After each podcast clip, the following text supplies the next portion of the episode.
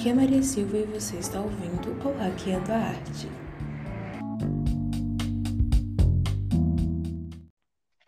Olá, gente! Estamos em mais um episódio do Hackeando a Arte. Hoje, pela segunda vez, temos uma pessoa muito especial, que é a Simone, junto com a Kari, para falar do novo projeto delas. Oi, gente, tudo bem com vocês? Oi, tudo Oi, bem? Tudo bem? Bom dia, obrigada pela, pelo convite. Pessoal que já sabe quem é a Simone, mas eu vou pedir para que você se reapresente para as novas pessoas e quero também que a Kari se apresente. E de quebre vocês falem do projeto de vocês. Tá bom. Eu sou Simone Sobreda, eu sou atriz e proponente do projeto Memórias Perdidas, A Noite que se Aproxima. Bom, meu nome é Karen Ruaro, eu sou atriz há bastante tempo aqui em São José dos Campos e estou também agora dirigindo espetáculos. Entre eles, é, o Memórias Perdidas, A Noite que se Aproxima, a convite da Simone. Aliás, muito obrigada pelo convite, viu, Simone? eu quando que eu te encontro, assim, numa situação de divulgação, eu aproveito para agradecer pelo convite, porque era aquilo que faltava para eu dar um passo nesse nesse sentido da direção mesmo. Ai, que bom, eu fico super feliz. Eu fico super feliz de você ter aceitado o convite. Foi, um, foi, um, foi uma escolha bem pensada, que nem eu sempre falo, né? E, e achei que foi importante para nós duas mesmo, né? É, é, com certeza. Foi bacana mesmo ver isso em você, assim, né? Porque, na verdade, você, você fazia, mas sempre tem alguém do lado. E essa direção foi totalmente sua. Eu acho isso bastante é. importante. É, mas assim, é que eu não, nunca tive essa intenção mesmo, né? Eu acabava fazendo assistência de direção por ter uma proximidade, o trabalho de atriz, uma complementação mesmo, né? Mas aí quando, quando surgiu o convite para o espetáculo, eu achei incrível a proposta. A proposta do espetáculo é falar um pouco sobre o, o Alzheimer, né? E também sobre o ser humano constituído de memórias. É, a Si me chamou, ela já tinha um projeto na cabeça, inclusive já estava bem avançado assim, o projeto dela. Ela já havia, é, já tinha uma dramaturgia a princípio, escrita por ela mesma e era algo que já estava bem encaminhado. Eu gostei muito da proposta, da temática, porque a gente não fala, não fica específico é, só na questão da doença, né? Mas a gente fala bastante sobre as questões do mundo contemporâneo, o papel da mulher na sociedade, o nosso papel nas micropolíticas de saúde, enfim, é algo bem abrangente. Assim. Então, eu aceitei o, o desafio e fiquei muito feliz de ter feito parte desse projeto tão bonito. Ai, Realmente, bom. o projeto de vocês é lindo. é muito bom ver vocês, é, essa parceria de vocês aqui, né? Que vocês, é, esse agradecimento uma outra, essa, esse senso de colaboratividade. É, eu acho muito interessante o tema e eu já sei, mas eu queria que as pessoas também soubessem qual foi a inspiração para vocês fazerem sobre esse assunto, essa temática? É, inicialmente, eu estava num, num, coletivo de mulheres maduras e a gente estava tava em busca de falar sobre as questões que afetam a gente numa idade mais madura. E, e aí, e, e nesse período, né, é, eu, eu tive a descoberta do Alzheimer na minha mãe. A minha mãe já tem Alzheimer há uns 10 anos, um pouco mais até, e só que a gente não sabia, né? E essa doença, ela, ela, ela fica um pouco escondida por outras. Você tem que ficar sempre buscando outras coisas até se descobrir que tem isso. E como ela não morava perto de mim, eu também não tinha, não tinha é, esse contato direto para saber a questão dos médicos, enfim. Aí, quando ela piorou bastante, ela veio para cá e a gente acabou descobrindo isso, né? Que ela tinha Alzheimer e que foi nesse período da idade, da, dessa busca sobre esses temas que afetam as mulheres é, da nossa idade, digamos assim, as mulheres mais, mais maduras. E então eu comecei a, a, pensar isso nesse coletivo. E como a, Karen falou, eu tinha escrito uma dramaturgia, uma, uma dramaturgia ainda muito é, inexperiente, muito simples ainda, porque era a ideia era que essas três mulheres, cada uma fizesse um, um conto ou alguma coisa de mais ou menos 20 minutos, né, no máximo, porque seriam três mulheres se apresentando. Enfim, é, só que aí no final de um ano, cada uma estava no momento, por isso que a Karen diz, né, que eu tinha um, um, projeto amadurecido, né, porque eu fui trabalhando esse projeto durante esse ano, é, em ideias, né, não, não em cena, mas em ideias, em pensamentos, em pesquisas, e, e aí como cada uma estava num período, numa fase, é, a gente acabou não dando continuidade a esse trabalho em conjunto. E pelo projeto estar amadurecido, eu resolvi colocar ele no Fundo Municipal de Cultura, que é um, que é um edital daqui da cidade de São José dos Campos, quer dizer, tem várias cidades, né, mas daqui da nossa cidade especificamente, e convidei a Karen Ruaro para dirigir o espetáculo. Aí, por que dessa escolha? Né? É, primeiro, primeiramente, pela linguagem é, de trabalho da Karen, da companhia da Karen. Né? Ela tem uma. A, a base de, pesquisa da Karen era em, em teatro narrativo, é, ela tem de teatro documental também em performatividade. Na verdade, eu, queria usar essas três linguagens no espetáculo. Além disso, a Karen, é, ela tem ela tem questões que são muito próximas a mim, né? A questão da maternidade, do casamento, é, de ser uma mulher nessa sociedade, uma artista. E, então, eu acho que é, é, é por isso. Então, convidei a Karen, é, ela indicou um dramaturgo, é, e a gente fez um trabalho muito entre outros profissionais. O projeto foi aprovado e então nós, nós demos continuidade, seguimos e enfim, fala um pouco, Karen, agora. Já falei muito. Não, é isso mesmo, né? É, acho que a, atendi essa demanda da Simone de trabalhar com essas três estéticas e das quais eu me debruço já ao longo da carreira, né? E a gente estuda e pesquisa dentro da Companhia do Trailer Teatro e Movimento, que é o grupo que eu faço parte. E Aí a gente foi se afinando na questão da construção do espetáculo. Nada do que ela já tinha feito é, foi esquecido, guardado, né? A gente reaproveitou muitas coisas, analisando por outras perspectivas. É, acho que cada vez que a gente se debruça sobre o material, em cada momento da nossa vida, a gente consegue tirar algo diferente dele, né? E eu vi muito isso no amadurecimento desses, desses materiais. Aí a gente fez alguns workshops em cima de determinados assuntos que permeavam já a que permeavam já é, esse arcabouço de ideias que a Simone trouxe. E aí o Rogério Guarapirã, que é o dramaturgo, organizou essa, essa dramaturgia toda, né? Todo esse material. E a gente foi é, trabalhando mesmo durante o processo, as ansiedades tínhamos, nós três, né? Foi um encontro de três seres humanos ideia.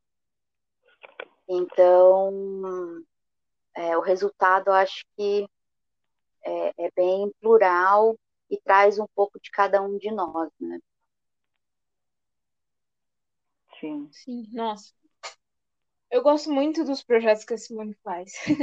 Ela veio aqui com o pessoal do Selvagens, do projeto Selvagens e teve o experimento que foi que ela está participando do experimento e eu fico muito encantada. E esse trabalho eu não assisti, mas eu li a matéria e tudo mais, eu achei incrível.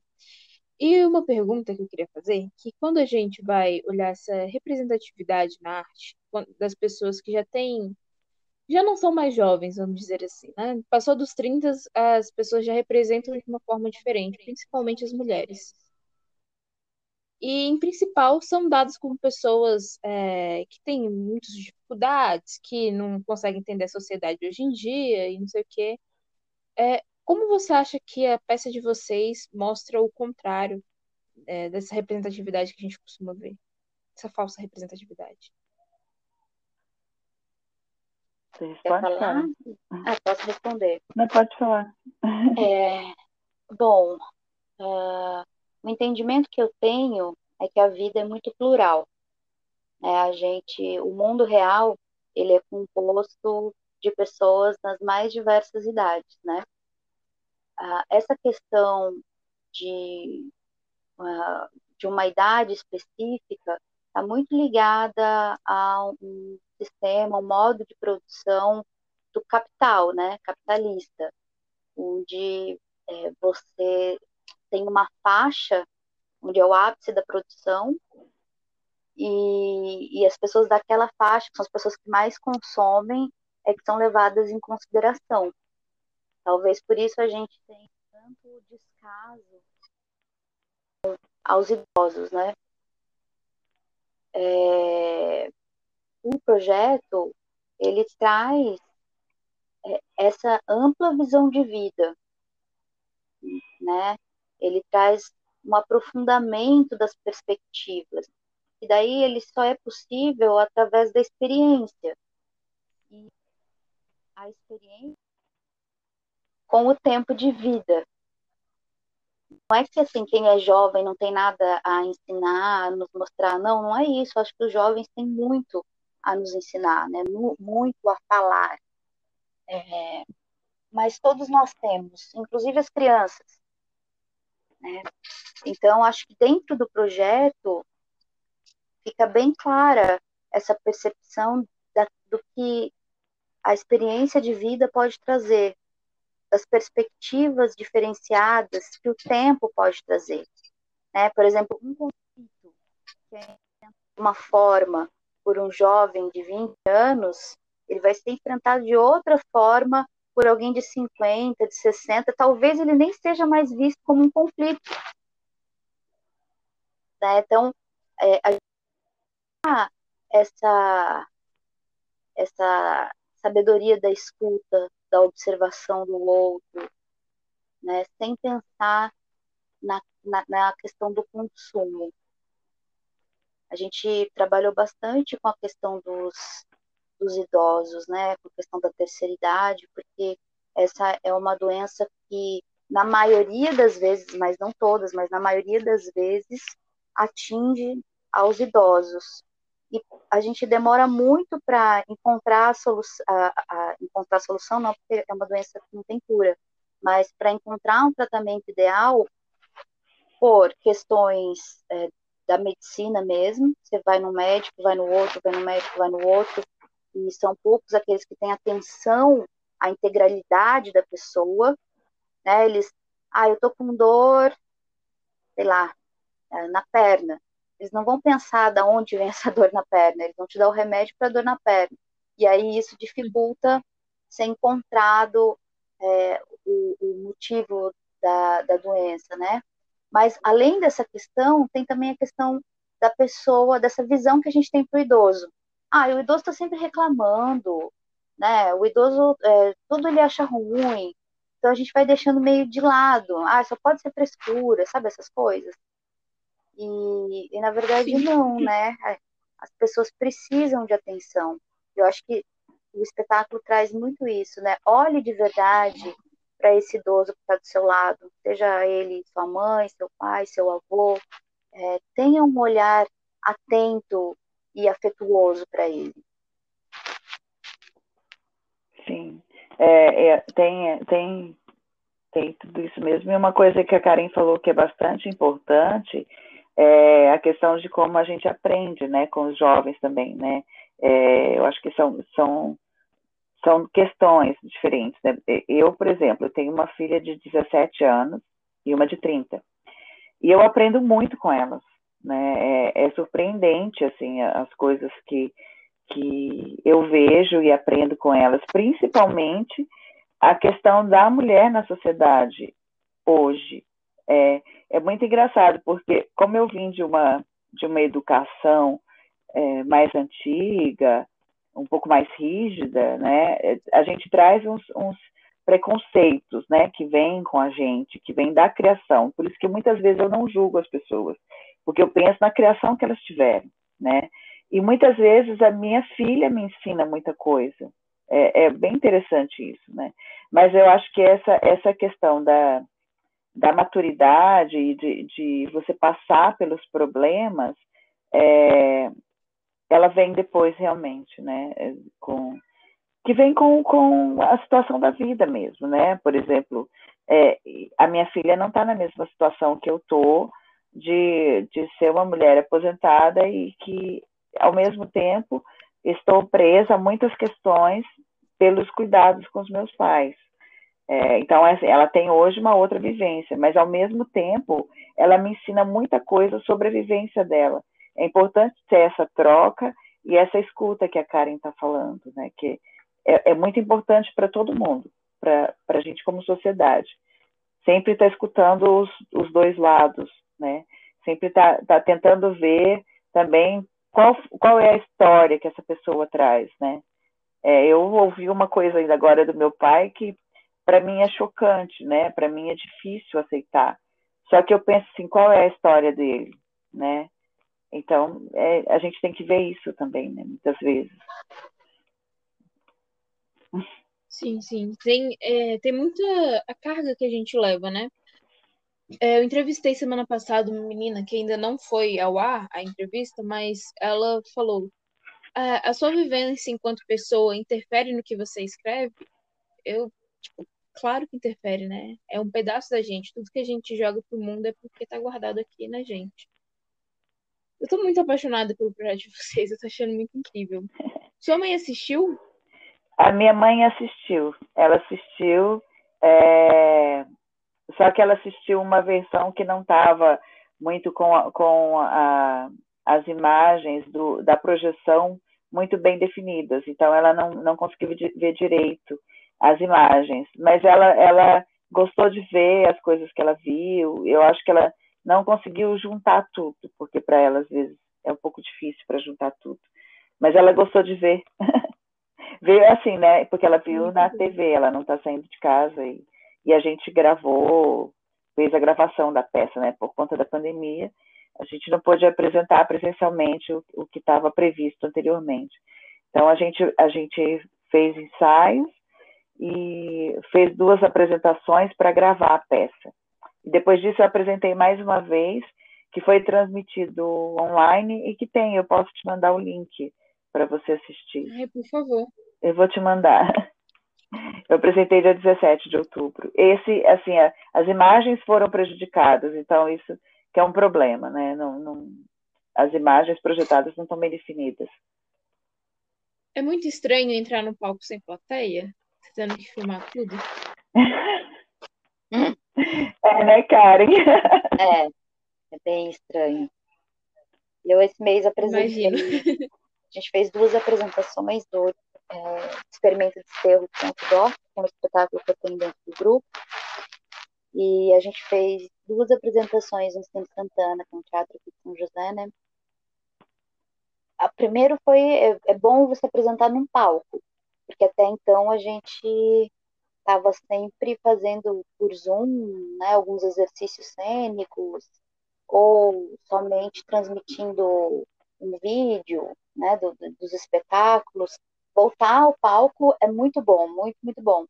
Mas com certeza a gente sente a falta da, do público e da energia do público e também sente um certo estranhamento pelas câmeras, já que a gente não tem, eu digo a gente porque eu sei que a Simone também não tem, assim como eu, essa vivência mais aprofundada com o, o audiovisual, né? Com a questão do vídeo. Então, de repente, aquela fala que você uhum. ia dar para uma pessoa da plateia, você dá para uma câmera, é completamente diferente. É, é muito diferente. Tem que botar um boneco, né, de areia e botar a câmera lá para a pessoa achar. Para voltar aquela lembrança antes quando, da pandemia. Do dia 17 de outubro, quando eu apresentei, que foi aqui no Cine Teatro Benedito Alves, eu entrei no teatro assim e comecei a gritar. Assim, tipo, ai, não acredito, tô no teatro, tô no teatro. Eu fiquei assim, comecei a gritar, assim, sabe, por estar no palco de novo, depois de meses, né? Eu falei, nossa, e aí eu, eu comecei a ter um. Só que aí realmente você não tem público. E o que eu tentei fazer bastante era, era falar para os técnicos ou para as pessoas que estavam ali, né? Mas eu sabia que eu tinha que olhar para a câmera, porque as pessoas falaram para mim antes, né? E é, é, é, é, complicado, assim, né? Mas o que eu tentei é, mentalizar era que o, o público eram os técnicos, eram as pessoas que, que estavam ali com a gente. Né? Mas Tentar mentalizar sabe, não, né? Na verdade foi isso.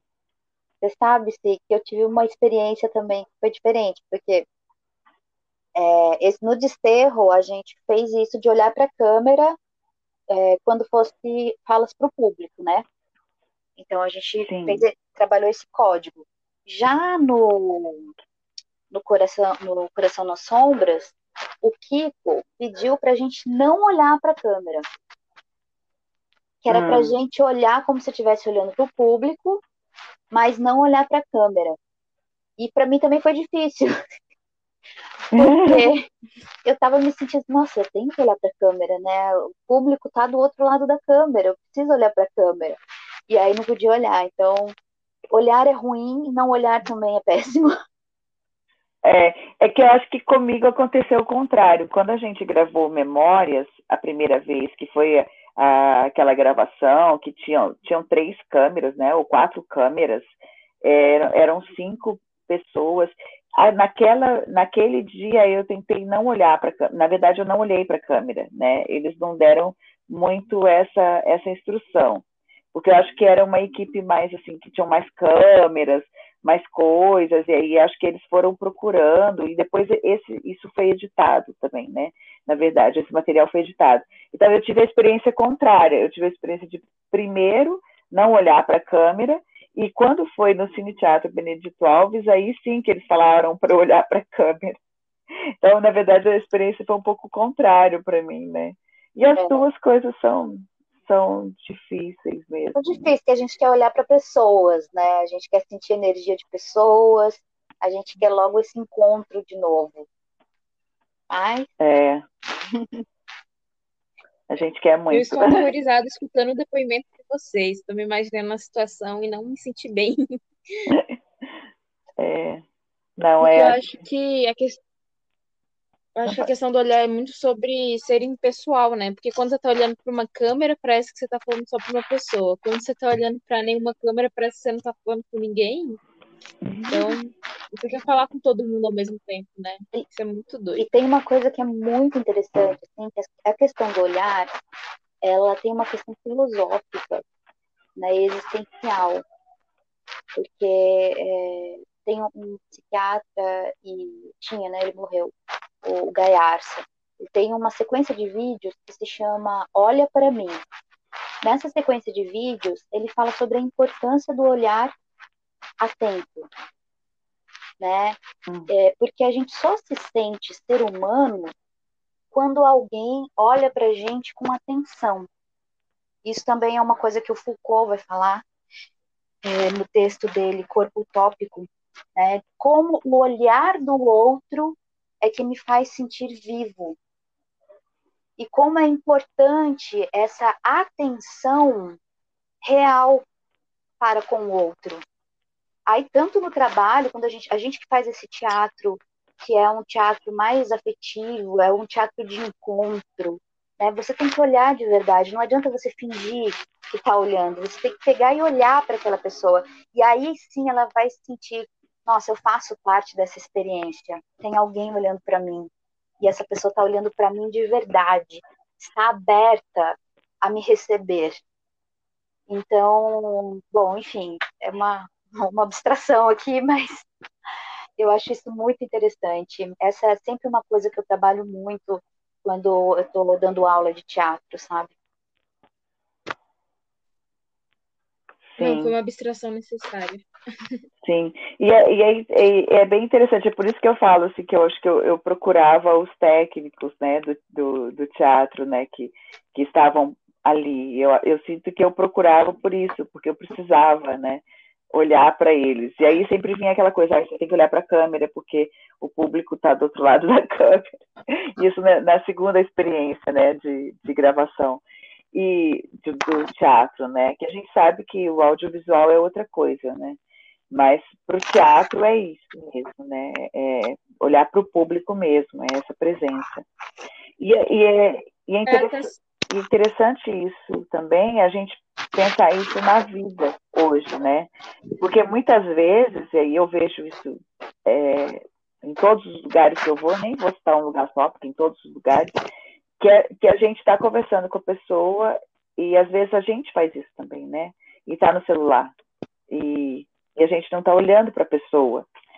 Eu, eu me, me paro, eu, me, eu tento me pegar muitas vezes, tento me é, tomar um cuidado com isso muitas vezes, sabe?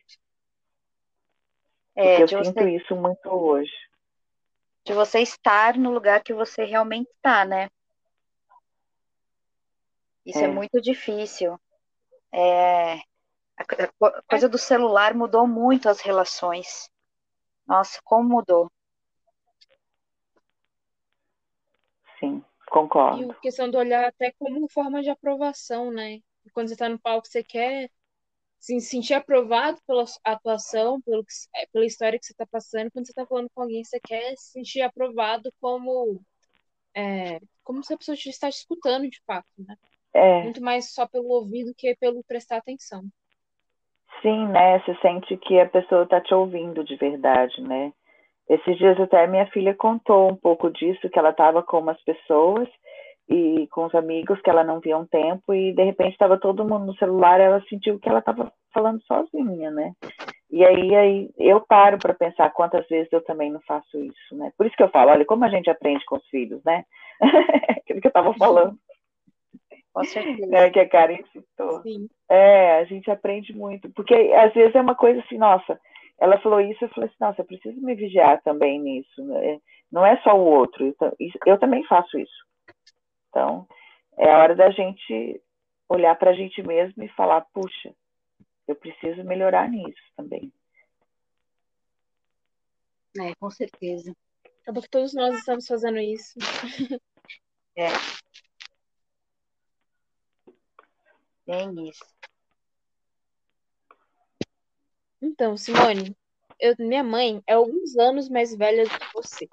Hum. E ela. E tem aquele velho papo, né? É, já não sou mais como antes. Ai, meus joelhos doem, minhas costas doem. Vem certas limitações físicas com o tempo.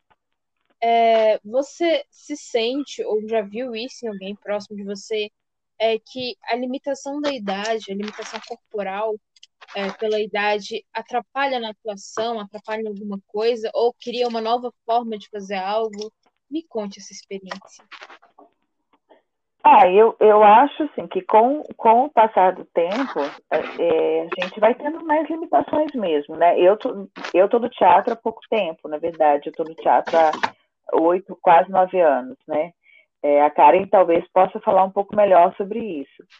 É, mas eu já vi de grupos, né, inclusive, que tem grupos de teatro que eram muito físicos e que hoje eles, eles relatam que o corpo mudou e que isso mudou, mas isso não vai invalidar, são novas pesquisas, novas procuras, e eu acho que novas, novos tipos de trabalho eu não sei, né, a Karen que está mais tempo, bastante tempo no teatro, né, Karen? Não é. sei se você concorda comigo. Olha, uma das cenas mais marcantes que eu vi na minha vida inteira, assim, no teatro, foi no White Horse, com a oh. Maria... Horse, com a Maria Alice Vergueiro, entrando em cena. Ela já não, já não caminhava, ah. Então, as pessoas começaram a aplaudi-la em cena aberta, só, só pela, pelo sim, simples fato dela entrar em cena. Aí vieram dois atores e ajudaram é, com que ela se levantasse da cadeira de rodas ela recebeu os aplausos em pé e se sentou. Bom, eu, eu lembrando disso já fico arrepiada. Eu e, me arrepiei aqui. Não é? E assim, ela já não tinha mais nenhuma disponibilidade física, nada, não existia. O que, tudo que a gente via ela fazer era fruto de uma superação, né? Porque é, é muito difícil uma pessoa chegar naquele estágio da doença que ela chegou e, e estar em cena, fazendo coisas, trazendo uma potência de vida como ela trazia.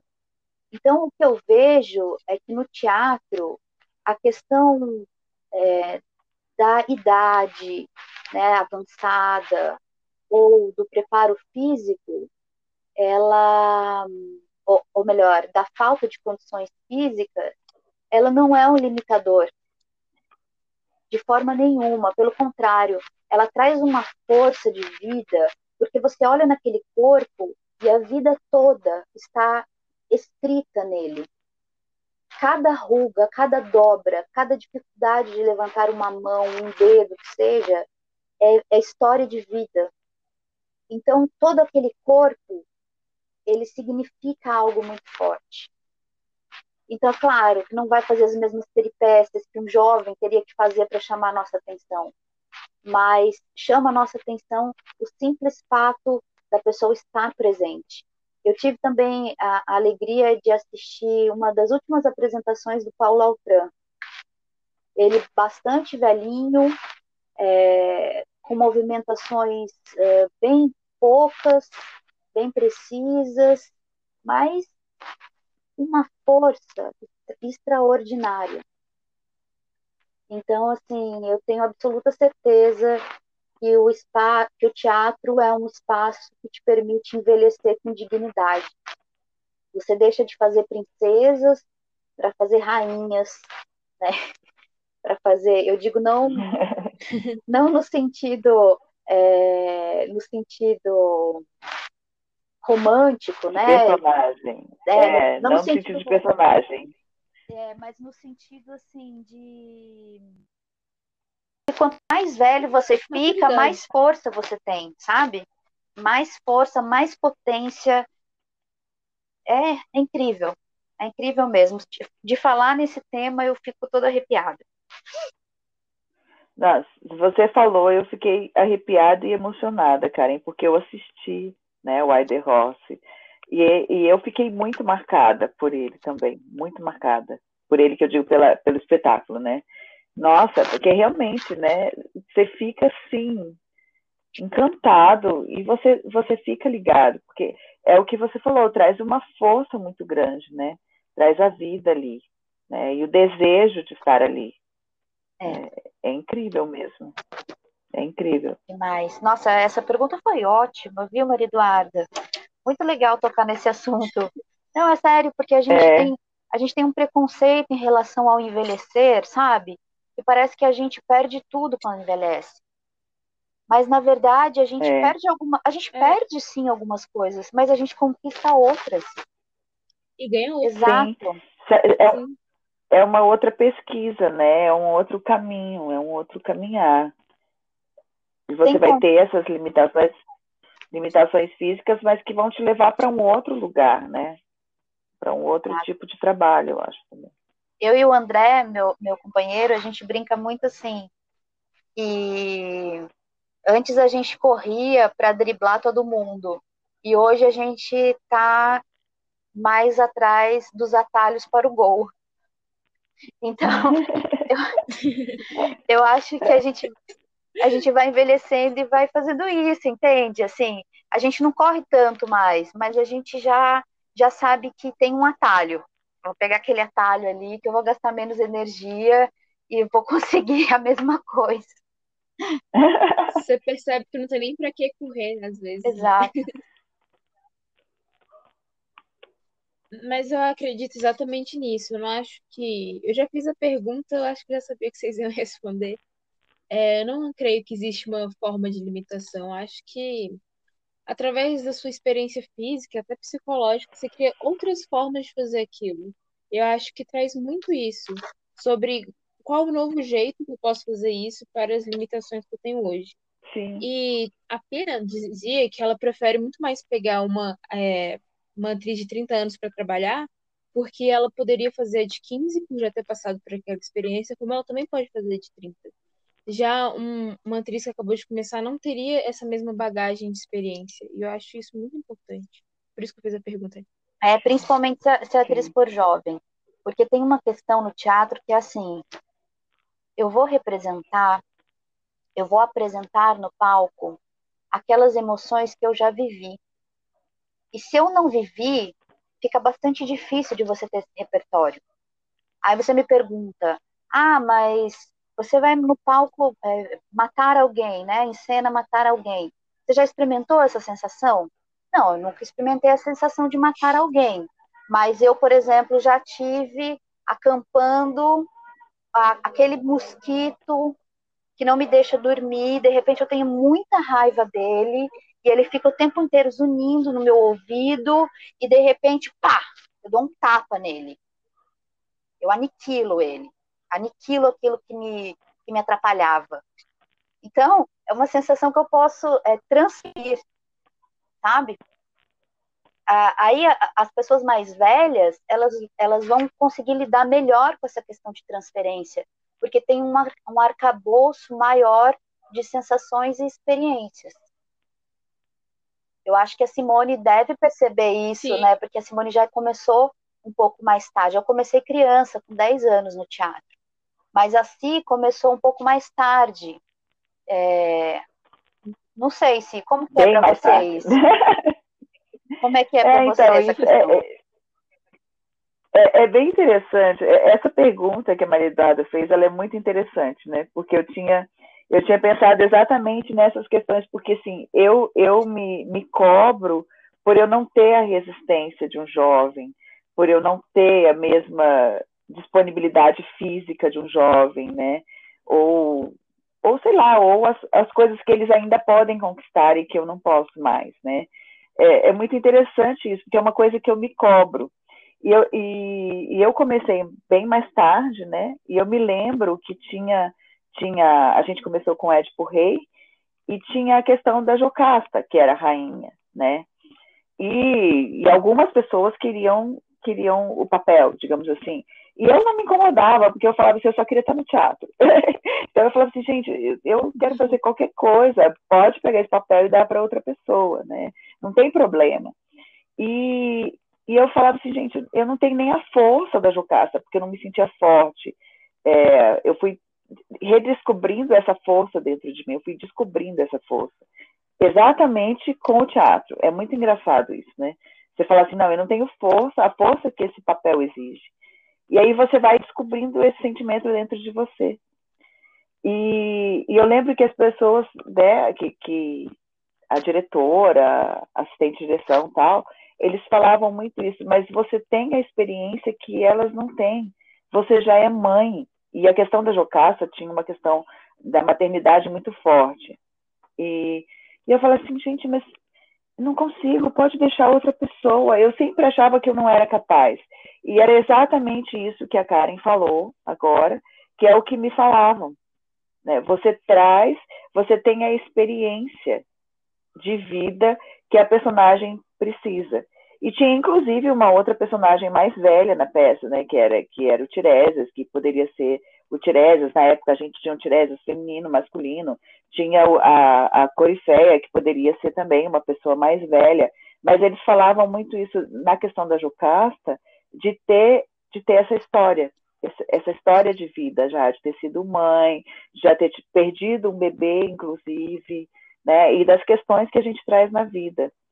Só que quando eu, eu comecei, que eu comecei, né, com, sei lá, acho que 45 anos, é, eu não, não tinha essa, essa, nem essa maturidade para entender isso, porque eu achava que as outras pessoas eram mais capazes que eu.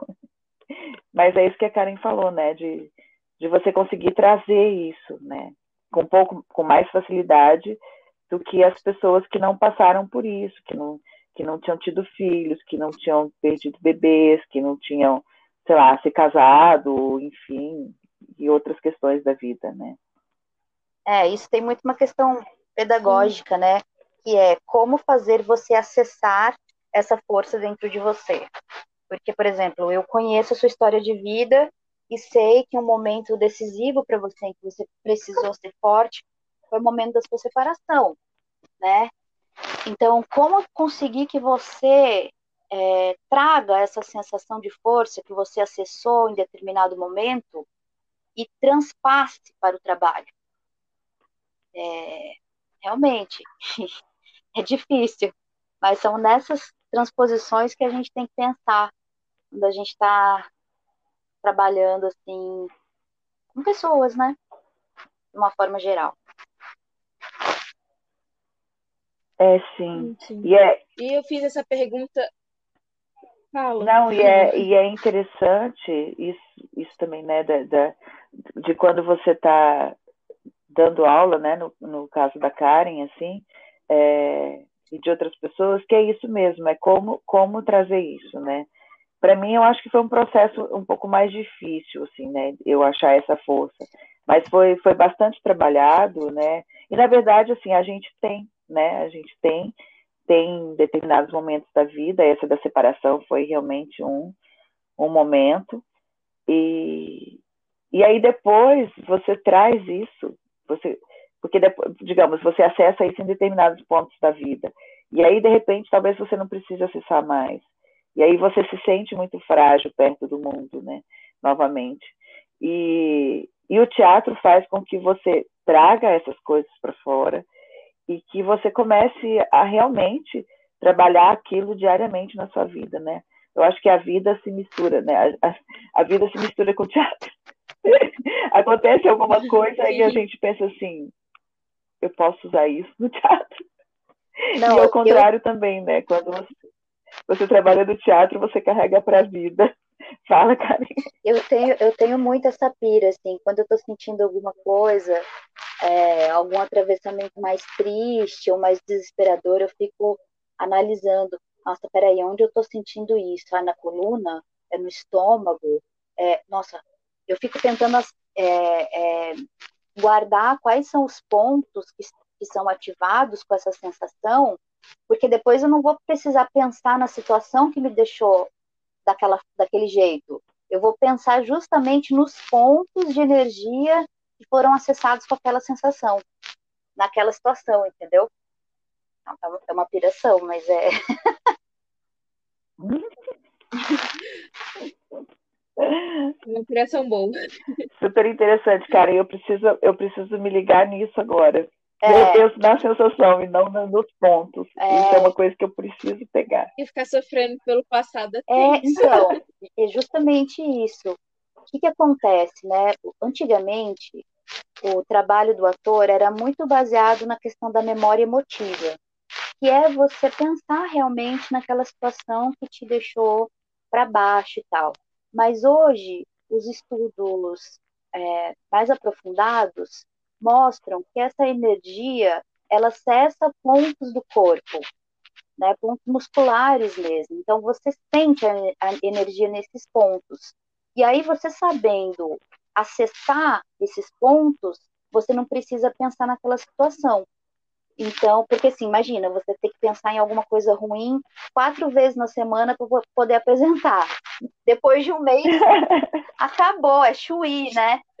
Depressão, depressão. É. é.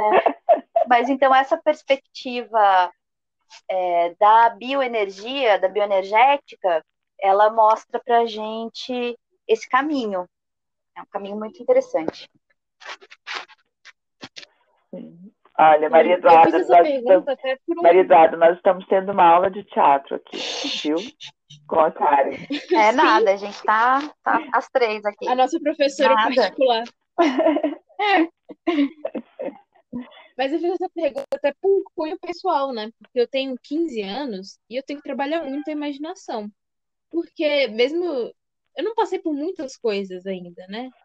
Ainda não se passaram muitas coisas na minha vida. Então, acaba que muitas coisas que eu vou fazer, textos que eu vou é, apresentar e tudo mais, eu tenho que fazer um trabalho de imaginação é, excomunal, assim, porque muitas coisas eu não tenho uma experiência minha para fazer sobre aquilo. e eu pensei, elas com certeza devem ter muitas experiências que elas usam dentro da atuação dela. Sim. Sim, sim. Mas eu também já tive 15 anos e, e não sabia ainda os atalhos.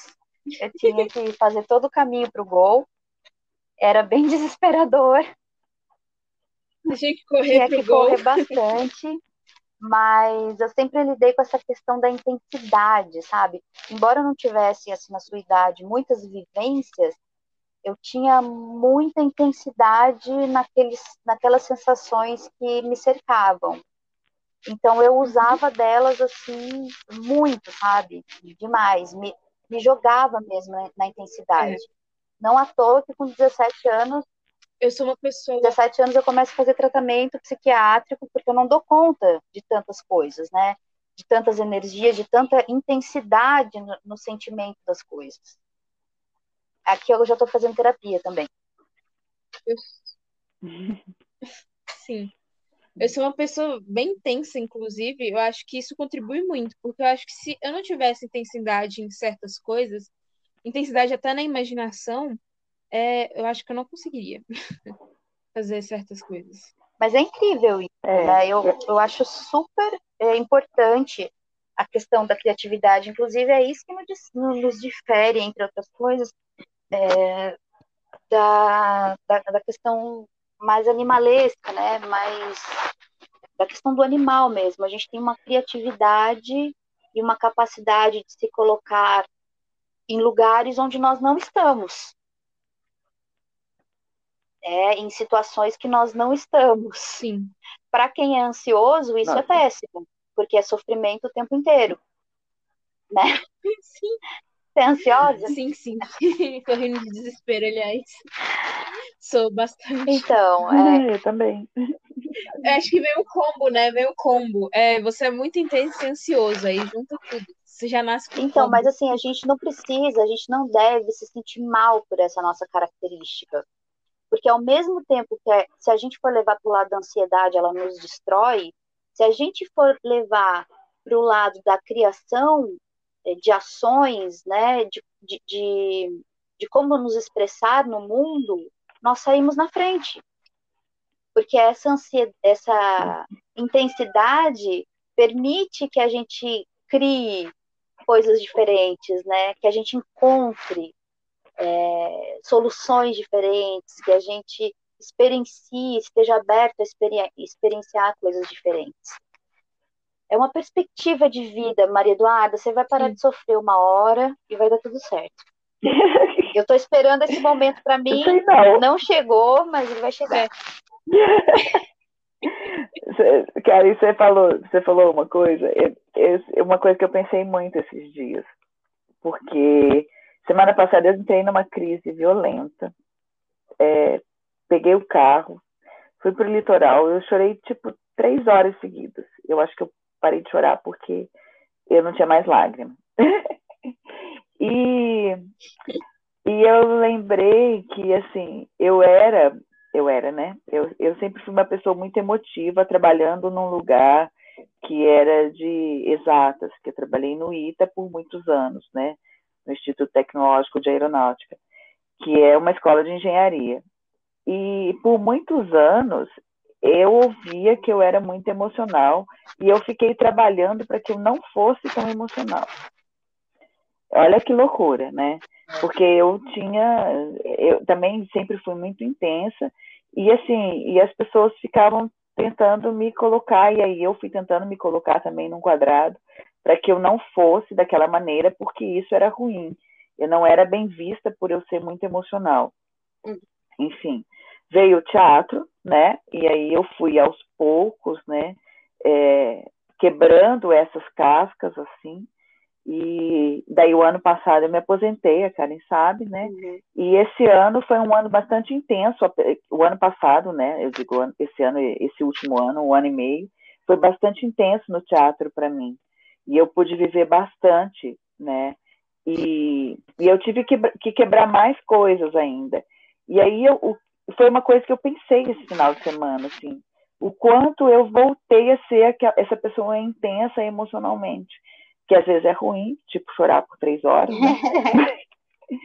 mas, mas, porque, tipo assim, eu, é, mesmo que sem, sem, sem ser uma coisa muito racional, mas eu acabei saindo do quadrado e nesse um ano e meio, em dois processos, né, que foram esses dois processos que a gente veio aqui falar com a Maria Eduarda, é, eu quebrei inúmeras cascas, né, e eu voltei a ser super emocional, o que às vezes é difícil pra caramba, né, porque quem está perto de mim também não suporta tanto, é, mas isso tudo é muito é muito referente ao teatro, é muito referente a tudo que eu vivenciei nesse tempo. E, e também acho que traz, né, que, que vai trazendo mais criatividade mesmo. E vai trazendo essas questões que, que eu acho que foram tampadas em mim, que elas existiam e que elas foram tampadas pela própria sociedade que eu vivia, né, pelo local de trabalho que eu vivia. É, mas você vê, né, como... Sim, você falou que... Vai falar? Pode falar. É, eu vou ah, pegar e depois você fala. Você falou que chorar por três horas é ruim, mas também não chorar é péssimo. É, qualquer um dos dois tem seu lado positivo e negativo. Agora, é, qual é a nossa verdadeira essência pesa mais. É, é então, o que eu ia falar também tem tudo a ver com isso, Maria Eduarda. Que é o seguinte, aquela sensação sim, que você falou, relatou que, que tem, né? Ah, eu queria eh, corporalmente render como alguém de 20 anos, né? É, eu queria emocionalmente render como alguém que não fosse tão intenso na vida. Então, assim, sempre tem essa pressão sobre a gente, sobre os nossos corpos, né? Sobre o nosso pensamento. Estão sempre querendo moldar a gente de alguma forma. E de repente a gente conseguir falar, não, eu sou desse jeito. Isso pode ser ruim em alguns aspectos, mas é bom em outro, né? Esse autoconhecimento acaba sendo libertador. Porque dói muito também você tentar se encaixar em algum lugar o tempo todo, né? A gente, a gente não consegue, assim, é, é muito difícil. A gente está pressionado o tempo inteiro. Então, eu acho que, é, que o caminho é esse, a gente se conhecer e, e se assumir, sabe? Ah, não, se eu quero melhorar em determinado aspecto, beleza, eu vou fazer uma terapia, eu vou me rever, vou pensar numa atividade e tal, mas é, não para me encaixar, sabe? Porque a sociedade é muito pautada no consumo consumo dos corpos, consumo da energia de trabalho, é, consumo de tudo, né? Eu fiquei pensando enquanto você falava naquelas propagandas de vitamina dos idosos, vocês já viram? São uns idosos, gente, maravilhosos. São idosos de Hollywood. Idosos de Hollywood andando na praia, correndo, fazendo maratona de bike, sabe? E aí você fica assim, nossa, nunca vou ser esse idoso. Nunca, não tenho chance. Eu sou nova, já não consigo fazer isso. Imagina quando eu ficar idosa. né? Então, assim, é, esse, é, esse, ideal da, da, propaganda, da publicidade, acaba ferrando com a gente. E não só com a gente, porque. Idosos de Hollywood é, é porque tem os idosos de Hollywood e também tem os jovens de Hollywood, né? Aqueles jovens que nem quem tem 12 anos Sim. vai ter um corpo daquele, vai ter um fôlego daquele. É tudo, é, é tudo mentira, né? É tudo de mentira. As pessoas não são reais. É tudo Hollywood. É tudo Hollywood. Exatamente. É verdade. É verdade. A gente se cobra muito. É né? demais, Nossa. eu também. É. É. Todo mundo se cobra bastante. Ah, a gente precisa de um terapeuta, né, gente? Vamos combinar. É. É, vamos, eu vou, eu tô pensando em trazer um psicólogo aqui no canal pra gente fazer uma sessão de terapia conjunta. Todos os artistas juntinhos, de madrugada. A gente precisa. Verdade. É. Verdade. É, a Simone e a Karen, vocês duas têm histórias dentro da arte totalmente diferentes. Uma começou com 10 anos, outra começou com depois de se aposentar. E eu achei muito curiosa a história de vocês. E eu queria que vocês contassem o que motivou vocês a começarem, como foi o processo de começar. Se a Simone, esse, ela começou por um desejo que ela tinha desde antes, ou porque é, ela foi lá, viu e gostou. Se a Karen, porque desde que muito criancinha ela quis. Enfim, contem para mim, por favor. Ah, essa, isso é, é, eu gosto de contar. Eu sempre contava isso quando estava nos cursos de teatro. Eu, eu comecei a fazer teatro porque eu tinha pavor de público, pavor de falar na frente das pessoas. Eu tinha feito mestrado no ITA e eu queria fazer doutorado no ITA. E para fazer para fazer mestrado, por exemplo, para apresentar a dissertação, eu cheguei a tomar calmante porque eu tinha muito muito pânico, era pânico. E e aí eu queria fazer doutorado, e doutorado você tem que apresentar muito mais, né? E aí, a, na época, eu estava fazendo terapia com uma, uma outra psicóloga, que não é a mesma que eu estou hoje, mas ela falou para mim, e eu já tinha feito aqueles, eu já tinha feito um monte de coisas, já tinha tentado um monte de coisa, e aí, por fim, ela falou assim, eu já tinha feito muitas coisas mesmo, ela falou assim, por que, que você não faz teatro? Eu falei assim, você enlouqueceu eu fazer teatro? Né? Eu tenho pavor de público, você não está entendendo. E aí ela falou assim, não, todo mundo fala que é bom, que ajuda. E aí eu peguei e falei assim, bom, ok, né, eu vou lá, né. E daí eu comecei a fazer no, o curso de teatro e eu comecei a gostar muito. No começo, sim, eu não queria apresentar, eu era sempre a última quando tinha que fazer alguma coisa. Qualquer exercício era sempre a última, assim. Quando podia não fazer, eu tentava não fazer, assim, né, tipo, mas só que você tem que fazer, não tem jeito, né? Você é exposto o tempo inteiro. E eu comecei a gostar muito dos jogos, né? Daquela, daquela participação ali do, do, do grupo de teatro, não do grupo, né? Da, dos alunos e, e dos próprios jogos tal, mas não pensava em ser atriz ainda. Aí teve um segundo curso, que era no segundo semestre. E, e eu lembro que o professor, que era o Wallace, a Karen conhece, ele começou a puxar um pouco mais. E eu virei para ele e falei assim: olha, eu não quero ser atriz. Se for assim, eu vou sair do curso, porque eu tô, querendo, tô aqui, mas é porque eu estou gostando e eu quero melhorar na minha vida profissional, blá blá blá, né? Isso tem vai fazer nove anos. E aí quando veio, e ele aí ele ela não queria ser eu não queria ser tá, atriz, é exatamente isso. Ela não, não queria. queria. Imagina, ela não e queria. Aí, e, e aí ele começou, ele falou, não, tudo bem, né? Teve até uma outra pessoa que desistiu do curso porque achou um pouco puxado e tal.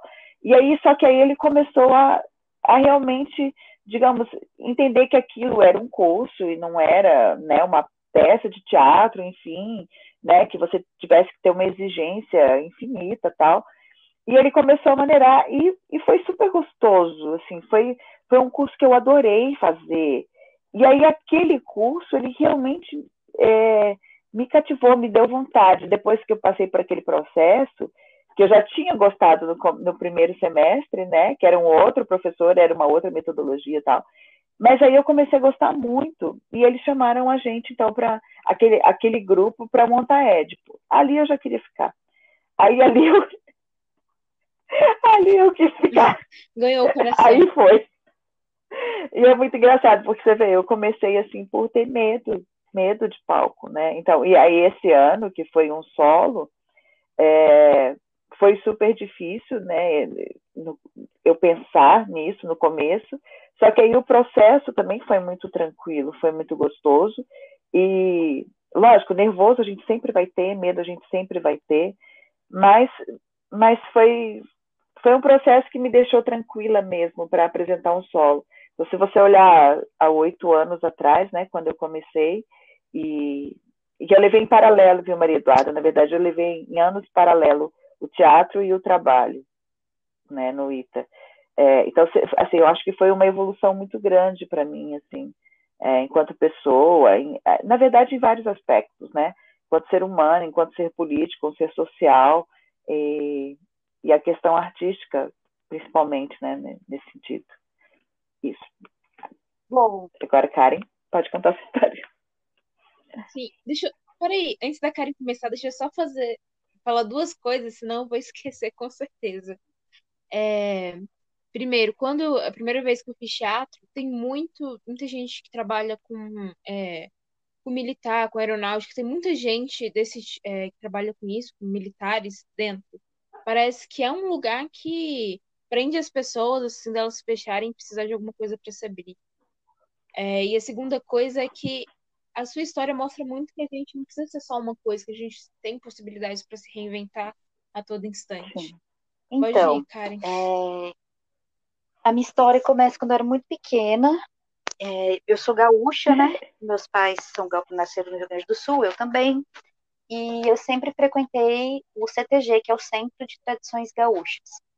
Então, no CTG tem algo que eles chamam de invernada artística, que são grupos de pessoas que fazem música, dança, poesia, enfim. A minha irmã era professora nesse núcleo e eu, além de dançar, declamava poesias desde os cinco anos. Então, minha mãe me ajudava a decorar e tal, e eu falava essas poesias nos eventos e tal. Mas eu, é aquela coisa, eu no dia do evento eu ficava mal da tarde até a hora. Do estômago, passando mal, ansiedade, essa sensação ruim, assim, sabe? Mas eu adorava apresentar. Quando eu estava fazendo, a coisa me tomava de um jeito que, ai, que, que gostosinho, né? Aí a minha mãe, eu acho que percebeu essa, essa questão e falou para mim: Ah, você quer fazer teatro? Eu falei: Quero. Aí ela me levou com nove anos no, no primeiro curso de teatro. Depois que eu comecei, eu não parei mais, né? Fui emendando, fui emendando um curso no outro, apresentações e tal. E nunca, nunca mais eu parei, né? Quando eu fiz 17 anos, eu entrei na faculdade e fiz faculdade aqui mesmo em São José, então eu trabalhava de dia fazia faculdade à noite e ensaiava de madrugada. E apresentava nos finais de semana. Muito é saudável. Uma rotina bem pessoas saudável, ansiosas, né? então, maravilhoso. É. Até que eu, é, aos 22 anos, conheci o meu atual parceiro e ele falou para mim: Ah, vamos, por que, que você não se profissionaliza? para mim estava muito distante essa questão da profissionalização, né?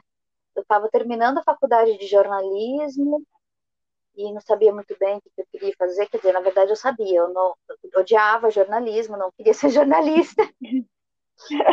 queria era fazer teatro mesmo. Aí me profissionalizei aos 22. E nós nos juntamos, né? Fomos morar juntos. Mais tarde nos casamos e fundamos um grupo chamado Companhia do Trailer, que já está fazendo agora 18 para 19 anos. E desde então eu Nossa. trabalho na companhia, é, nessa companhia. Passei por outras companhias também, pelo Teatro da Cidade, é, por outras companhias da, do, daqui da, da cidade, e mas sempre sempre tendo em paralelo esse trabalho com o meu grupo, né, o desenvolvimento dessa pesquisa. E aí tem uma questão que é interessante, que é, eu não tenho uma formação em teatro acadêmica, né? Não fiz um curso superior de teatro é, e, e, e entrei na vida acadêmica. A minha formação é a partir de cursos livres. Então, eu fiz cursos com os principais nomes do teatro do Brasil, até alguns internacionais. Eu, eu cheguei a fazer os cursos mas não uma, uma formação acadêmica mesmo, né? Porque há 20, 30 anos atrás, a gente não tinha a oferta que a gente tem hoje. O número de, de escolas como a SP, que a gente tem, como a, a, a escola de, de Santo André, como a Fego Camargo, não tinha. Né? Você tinha poucos cursos de, de ensino superior na Bahia, na USP, na Unicamp e, e Unesp. Era só o que tinha. Então, eu me formei fazendo as coisas, né? Me formei é, nesses cursos livres e trabalhando muito, sem parar, aceitando todos os convites, fazendo de manhã, de tarde, de noite. foi assim. Sim.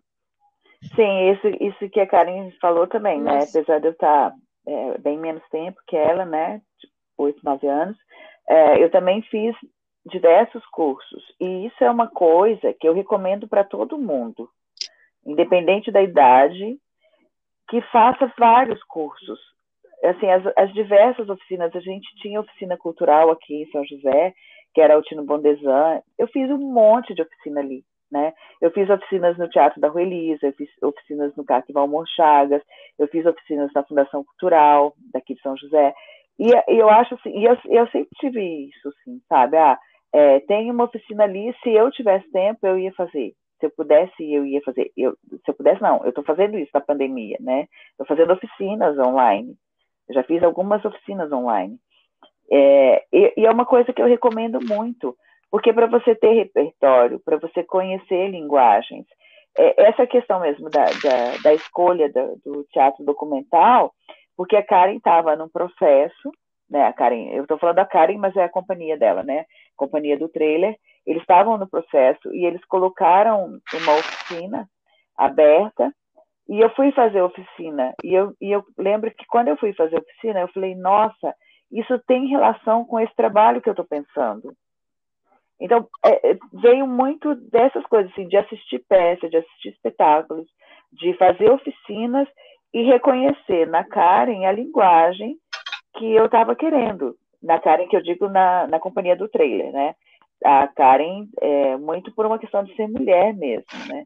É, nesse sentido. Então, eu, eu, é uma coisa que eu sempre falo para as pessoas, para elas fazerem oficinas mesmo, nas mais variadas, que é para você, de repente, você falar assim, nossa, isso aqui sim, isso aqui tem a ver comigo. Eu fiz várias oficinas também que eu falo, não, isso aqui não tem a ver comigo. Já experimentei, não é isso. É, então, eu acho que é muito importante isso. Com certeza.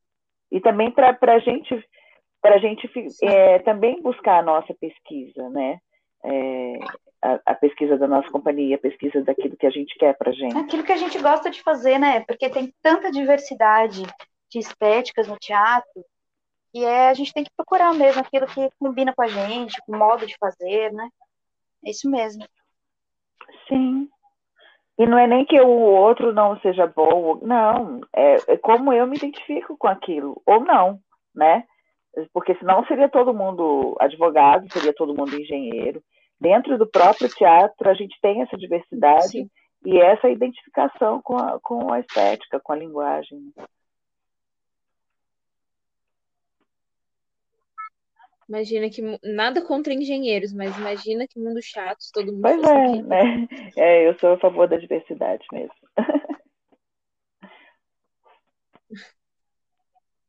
Ah, eu tenho uma péssima notícia. A gente vai. Tá ah, chegando que pena. Tava bom esse papo, hein? Nossa, eu... Tá muito bom. Tá, nossa, vamos fazer uma, uma parte 2, por favor. Eu tô gostando Com muito. certeza, vamos sim. Vamos sim. A Karen. Vamos depois fazer uma parte 2. A, a conversa aqui nunca terminou. A Karen tem projetos bacanas também, viu? De, de espetáculos. Né, Karen? É, tem. Agora a gente está trabalhando no Beckett Audio Tour que é um audiotour que a gente vai fazer no centro da cidade de São José. Ah, tem o, o, projeto da Rua Elisa, que a gente também foi contemplado esse ano, agora no edital PROAC. Então, a Rua Elisa vai trazer muitas novidades, cursos gratuitos, apresentação, apresentações gratuitas. Tem bastante coisa para falar, viu, Maria Eduarda? Vamos, vamos combinar. eu vou. É, o nome do podcast vai ser Karen e seus projetos, porque é, é difícil o título. Mas agora, a última pergunta que eu sempre faço é, é a pergunta mais fácil e mais difícil para um artista, que é o que é arte para você? Eita! Bom, a arte né? para mim é uma forma de expressão de ideias, conceitos, sentimentos, que está ligada também à possibilidade de transformação. Então, ela tem esse objetivo, esse super objetivo, que é transformar de alguma, de alguma forma as pessoas que entram em contato com a obra artística, a sociedade, as pessoas, enfim, agir de uma forma transformadora em algum aspecto. É, sim, eu concordo, né? Eu sou um exemplo de transformação. É mesmo.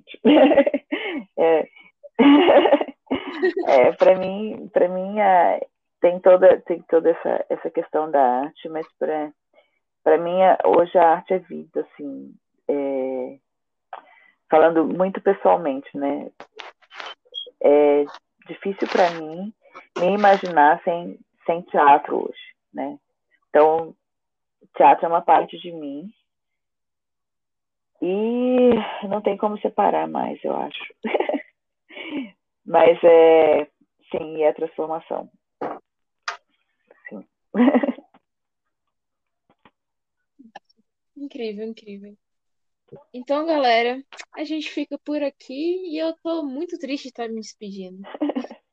Vocês querem deixar as redes sociais de vocês para divulgar os projetos? Bom, a maior divulgação nossa acontece assim. no Teatro da Rua Elisa, no Instagram e no Facebook, arroba Teatro da Rua Elisa, com Z. Isso. É, no caso do Memória, se da Entropia e Simone Sobreda para achar as coisas, né? os outros projetos também. Mas curtam as páginas mesmo, conversem, tem uma conversa com a Karen sobre o Teatro da Rua Elisa. Eu acho que vai ser, vai ser muito importante, é um espaço muito importante aqui na cidade. É, eu acho legal ter também essa conversa, né?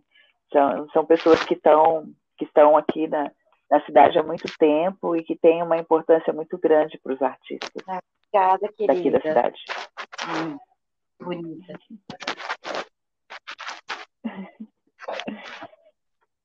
Então é isso, gente. Fique por, dentro do, de tudo que elas estão fazendo, que essas mulheres fazem coisa, viu, gente? E também vai lá no Hacking da Arte para ver o que a gente está fazendo aqui.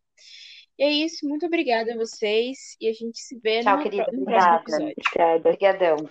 Muito obrigada, Obrigada. gente.